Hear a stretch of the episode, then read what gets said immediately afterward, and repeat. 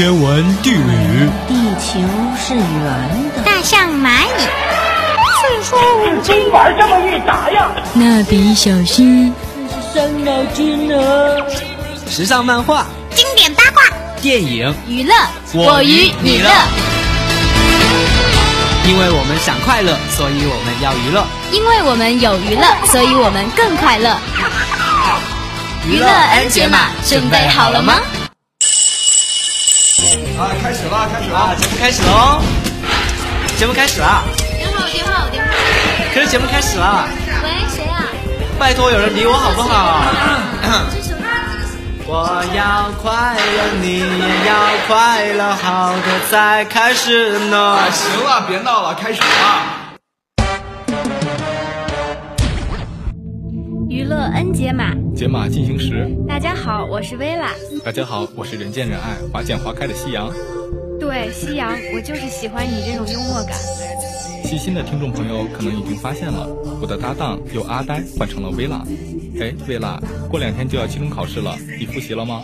当然复习啦，我每天都抱着高数课本睡觉，可是却还是猜不透他的心呀。哎，夕阳，你复习了吗？我这两天刷夜刷的可是天昏地暗，日月无光。哎，薇拉，你怎么这么了解我的生活情况？因为我跟你的生活是一样的呀。而且我们前段时间刚刚进行了月考。哎，说到月考，肯定要提一下考试成绩。夕阳也是很不出意外的得到了 A 减。哟，夕阳，你的成绩不错嘛？什么不错嘛？我们专业 B、C 加起来也不过二十个。哎，说到这里，就不得不提一下我的好朋友灿灿。在这个 B、C 加起来不过二十个的年代里，他居然得了减减 C。啊，我没听错吧？对你没听错，减减 C，别人都是得 C、C 减，再不济也是个 C 减减，还要减减 C 呢。从来没见过这种奇葩呢。没事儿，有时间我带你见见他。话不多说，下面我们进入电影那些事儿。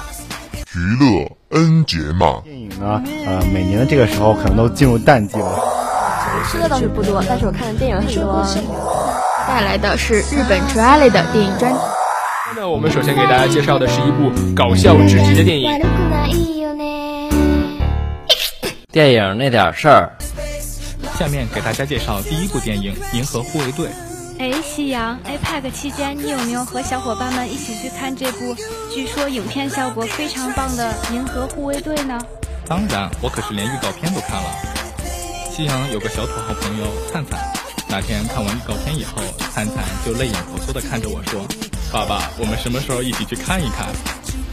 夕阳，你的小土豪朋友有没有抽你？当然没有，我们寝室六个人呢，怕他呢？那你快给大家介绍一下电影的内容吧。当然可以，不过夕阳不能过多剧透啊。总的来说呢，这是一部非常及格的爆米花电影。电影中的五人小团队，有人卖萌，有人耍二，有人耍帅，各有分工，却都很精彩。没错，浣熊就是一个与世无争的赏金猎人，卡蒙拉就是一个渴望自由的囚徒。我最喜欢的就是树人啦，他是一个善良的傻大个。哎，那不就是我吗？哎，不对。我是大个，但是我不傻呀。你真的不傻吗？哎，你别激动，你快把手里的刀放下，我们好好说话。好了好了，夕阳，快让我们切入正题吧。好的，飞船大战的场面虽然像足了游戏场景，但不得不承认，确实是炫炸了。影片的基调从影片正式开始就从男主角的行动动作中定了下来，是开心 happy 的，所以除了开场三分钟山外情滴下了眼泪。其他就没有什么阴郁严肃了。是呀，电影故事虽然是老套的拯救世界，但这次战场放到了银河系，和以前单个人拯救世界不同，近两年的英雄团队拯救世界更吸引观众。而这部电影也是作为超级英雄的新突破。就算是超级英雄都有一身正气凛然，但这部电影的人物更加小人物，而且都有自己的小算盘，人物塑造方面也更加接近普通人了。夕阳也是这么认为的，大树人的憨萌就像生活中的夕阳，小树人的古灵精怪的萌也就像微拉你了。是呀是呀，大树人和小树人都非常可爱呢。大家一定不要忘了结尾处小树人的舞蹈哦。夕阳就在土豪灿的带领下看完了这段舞蹈。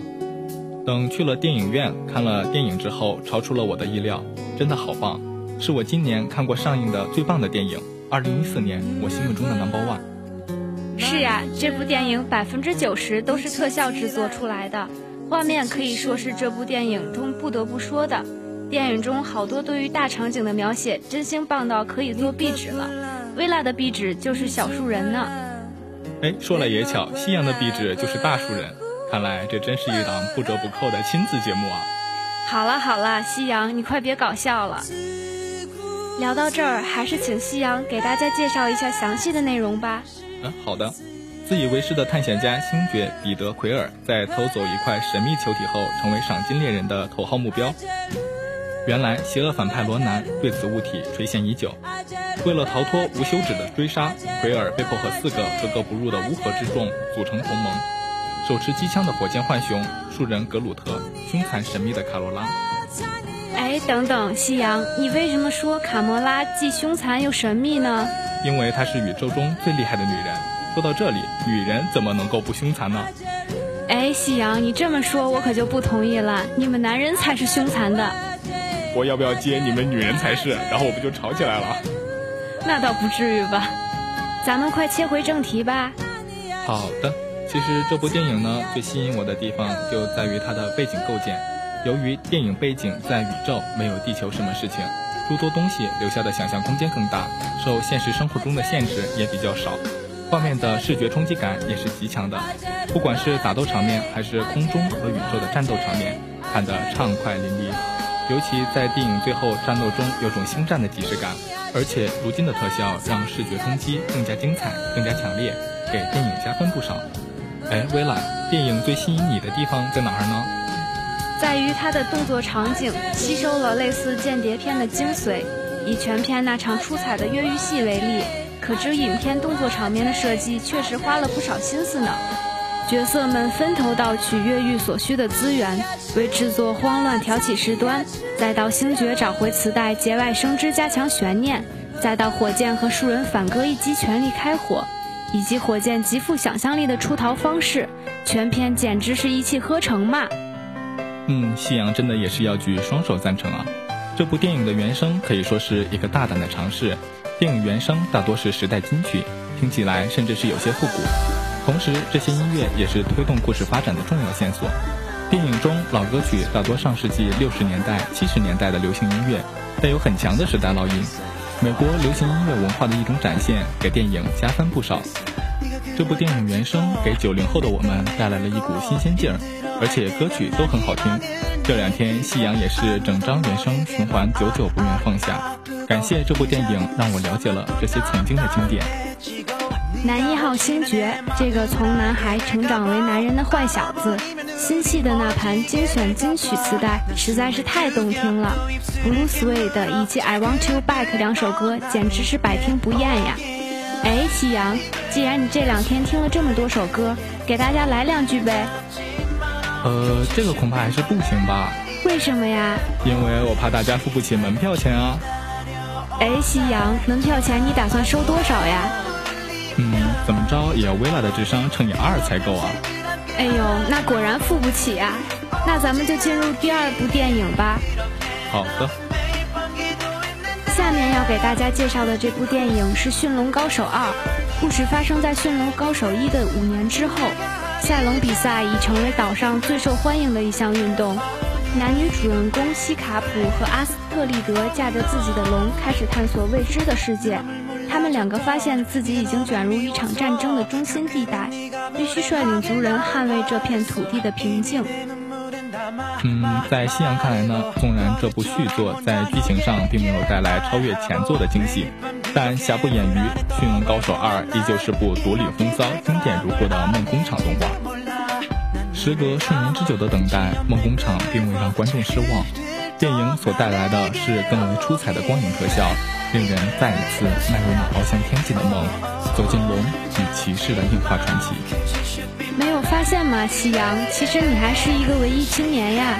嗯，我不是文艺界的人，但我文艺起来。不是人吗？哎呦，薇拉，你可别再损我了。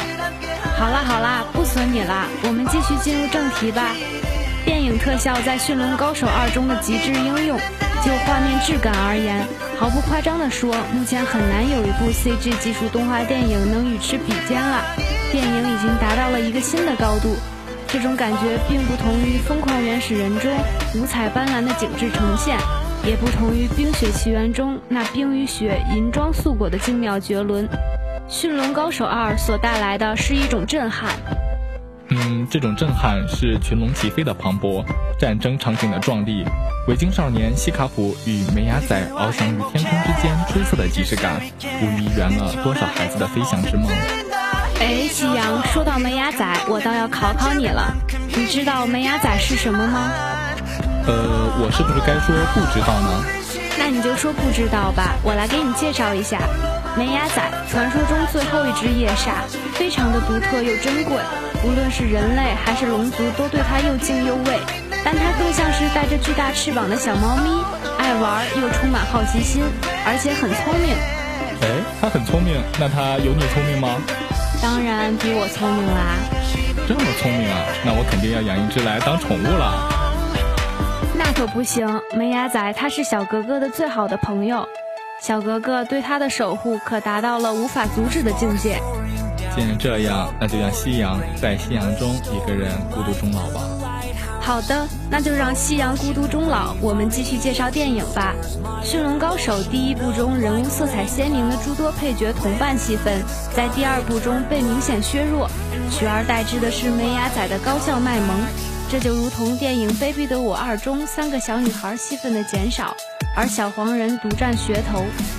嗯，那我还是不要孤独终老了。我觉得有小黄人陪着也是一个不错的选择。哎，夕阳，你最喜欢《卑鄙的我》中哪个角色呀？最喜欢的当然是妹妹阿格尼斯了。哎，薇拉，你呢？我最喜欢的是神托格鲁，他虽然固执，但是却很可爱。到最后陪伴三个小女孩去游乐场玩的时候，尖尖的小鼻头耸动，简直是萌翻全场呀！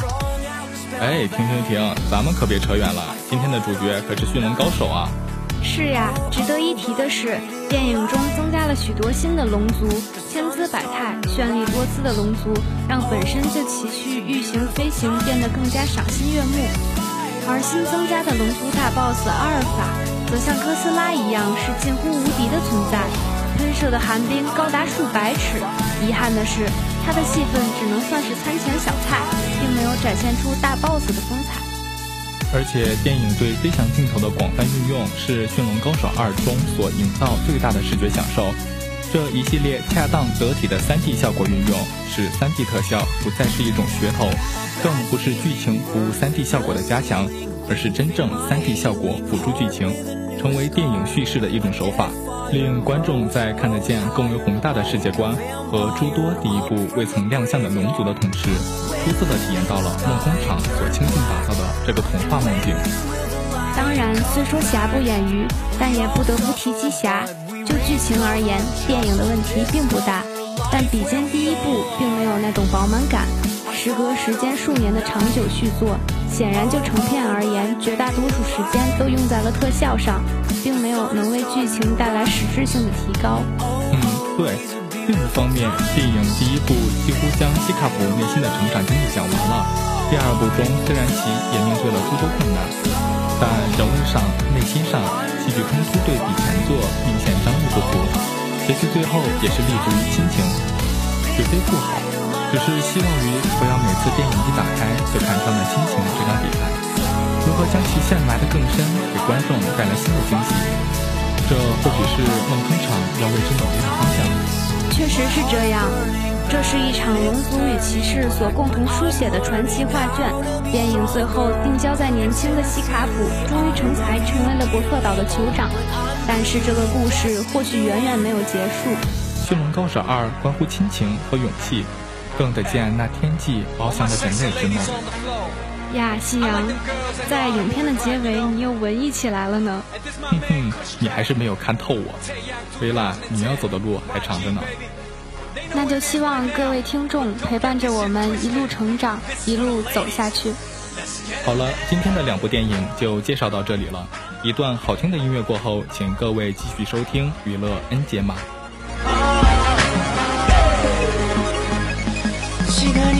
멈추길 바래. 너의 진심을 말해. 있어.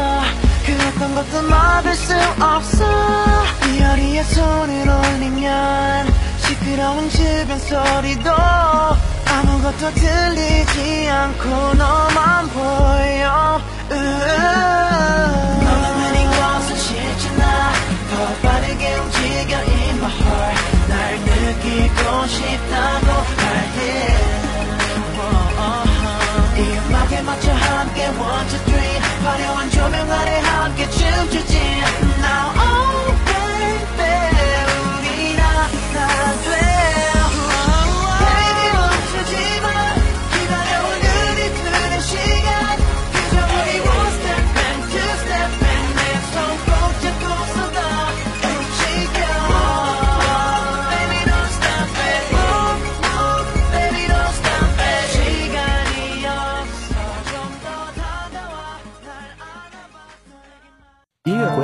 码继续。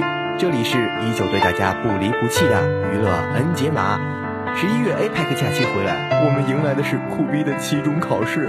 说到这里，阿呆不得不暗爽，我们没有期中考试。为什么？对呀，我们就没有期中考试，可是我们有很多的结课作业呀。天哪！好吧，大家在这段紧张的复习期间，可以听一听我们的娱乐 N 解码。娱乐 N 解码可以让你陶冶情操，净化心灵，提高复习效率哦。好吧，那我们就闲话不多说，进入今天的新闻格子铺。娱乐 N 解码，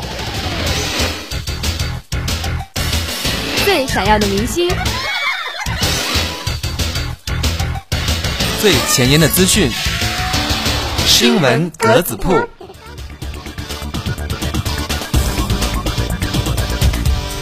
可不听。不知道狸猫君有没有关注过《报告老板》呢？当然看过啦，狸猫可是非常喜欢《报告老板》这一部网络迷你剧呢。而且他的贺岁片在北京举行了发布会，监制教授易小星、导演子墨以及主演白客、本玉、小爱等悉数亮相。白客是我大男神啊，本玉是我大女神啊！什么？他们竟然是你的男神和女神？没有错呀。那阿呆可要怀疑你的审美了，他们简直是屌丝男的典型啊！那么阿呆就来给大家讲述一下《报告老板》的电影内容吧。他讲述了某电影公司里一个怀揣梦想的感性老板，带领一众下属，为满足客户千奇百怪的需求，凭借自身对电影情节的独特理解进行重新演绎。没有错，他们每次都把清新郑重的影片拍成逗逼搞笑、无节操啊！没错，该剧呢在恶搞经典电影的同时，还不忘吐槽当下的热门影视剧。正是这种风格，让他们在第一季上线后就获得了三点五亿总播放的好成绩啊！可是耳朵们知道吗？在几亿的播放量后，他们依旧不愿意停手啊！据监制教授易小星介绍，此次的贺岁片将启动公路片模式，一改以往每集一故事的模式，首次以一条完整主线贯穿始终，依然由原班人马打造，不仅会更加搞笑，还会邀请明星大咖客串。天哪，狸猫君一定要去看！狸猫君居然都流口水了。我们言归正传，还是看看导演怎么介绍这部戏的吧。嗯，导演子墨解读称，《报告老板》是透过无厘头的方式向电影致敬。他想通过四个小人物的追梦故事，为千千万万个平凡的我们发声。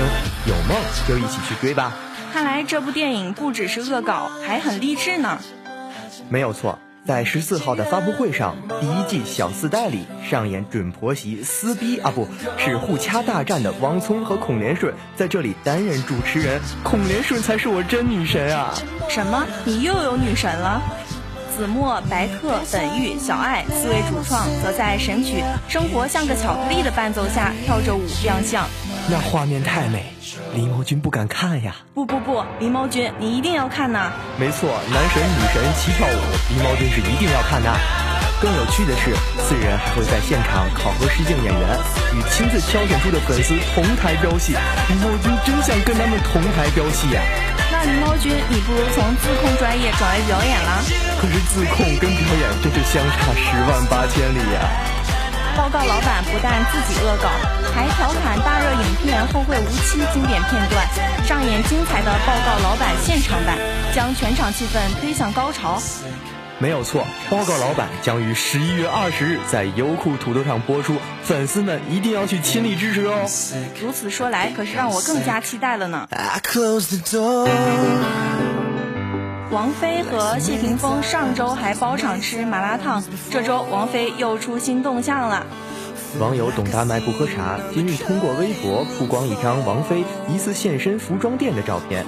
照片中，王菲披着时尚卷发，身穿灰色上衣，脚蹬长靴，倚在门框旁，和服务员正在交谈。我的女神看起来又瘦了，我好心疼啊！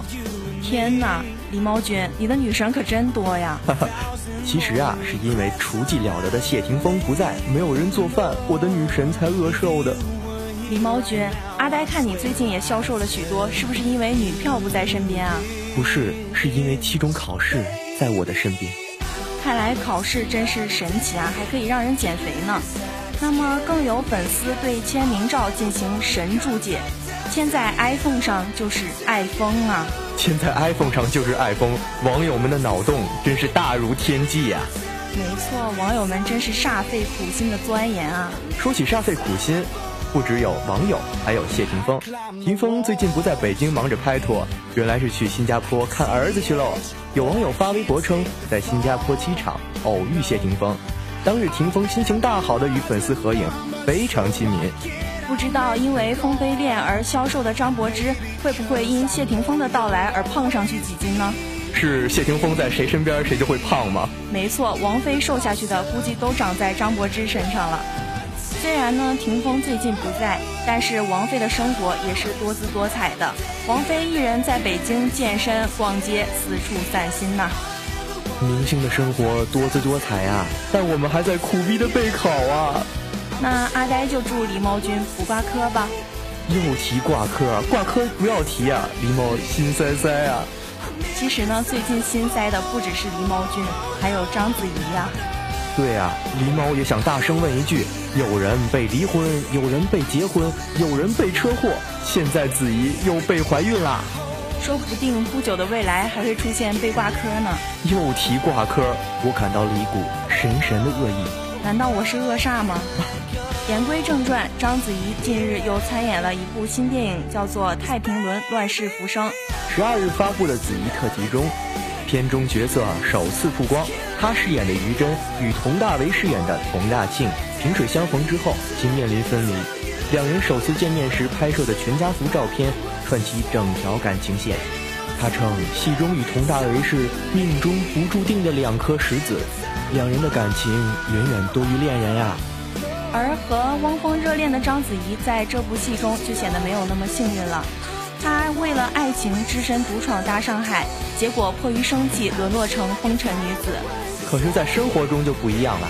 汪峰最近对章子怡频频公众面前示爱，子怡真是幸福的不得了呢。说到这儿，阿呆就很期待幸福的章子怡如何来诠释这个艰辛的角色了。章子怡却表示，能遇到于真这个角色，真是自己的福气啊！这是一部充满情感的作品，哪怕它不够完美，但都尽力投射在角色里啦。至于章子怡被曝怀孕的传闻嘛，章子怡并没有正面否认，只是回应：“我也是很渴望有一个家庭啊。”没错，看《爸爸去哪儿》中，众位明星都有了自己的小宝贝儿，子怡想要自己完美的家庭也是理所应当的。那就让我们共同祝福子怡在太平轮乱世浮生中取得圆满成功，也能拥有一个美满的家庭吧。新闻就是这样，那么我们来看一看今天的娱乐简讯。崔永元微博现错别字，网友说：“您可是大学教授啊。”刘德华送朋友墨宝三十字，价值九十万港币。周杰伦密谋办魔术婚礼，刘谦说以他的创意为主。孙俪与杨幂攀亲家，让等哥带小糯米看世界。李小鹏妻子开微博晒与爱女合照，老公肉麻示爱。杨威儿子儿时萌照曝光，穿老虎衣，表情呆萌。今天的娱乐 N 解码就是这些，我是播音阿呆，我是狸猫，感谢播音薇拉和夕阳，感谢导播冰水、黑诺，我们下期再见。爱情不爱，有趣竟然走得下去。爱到。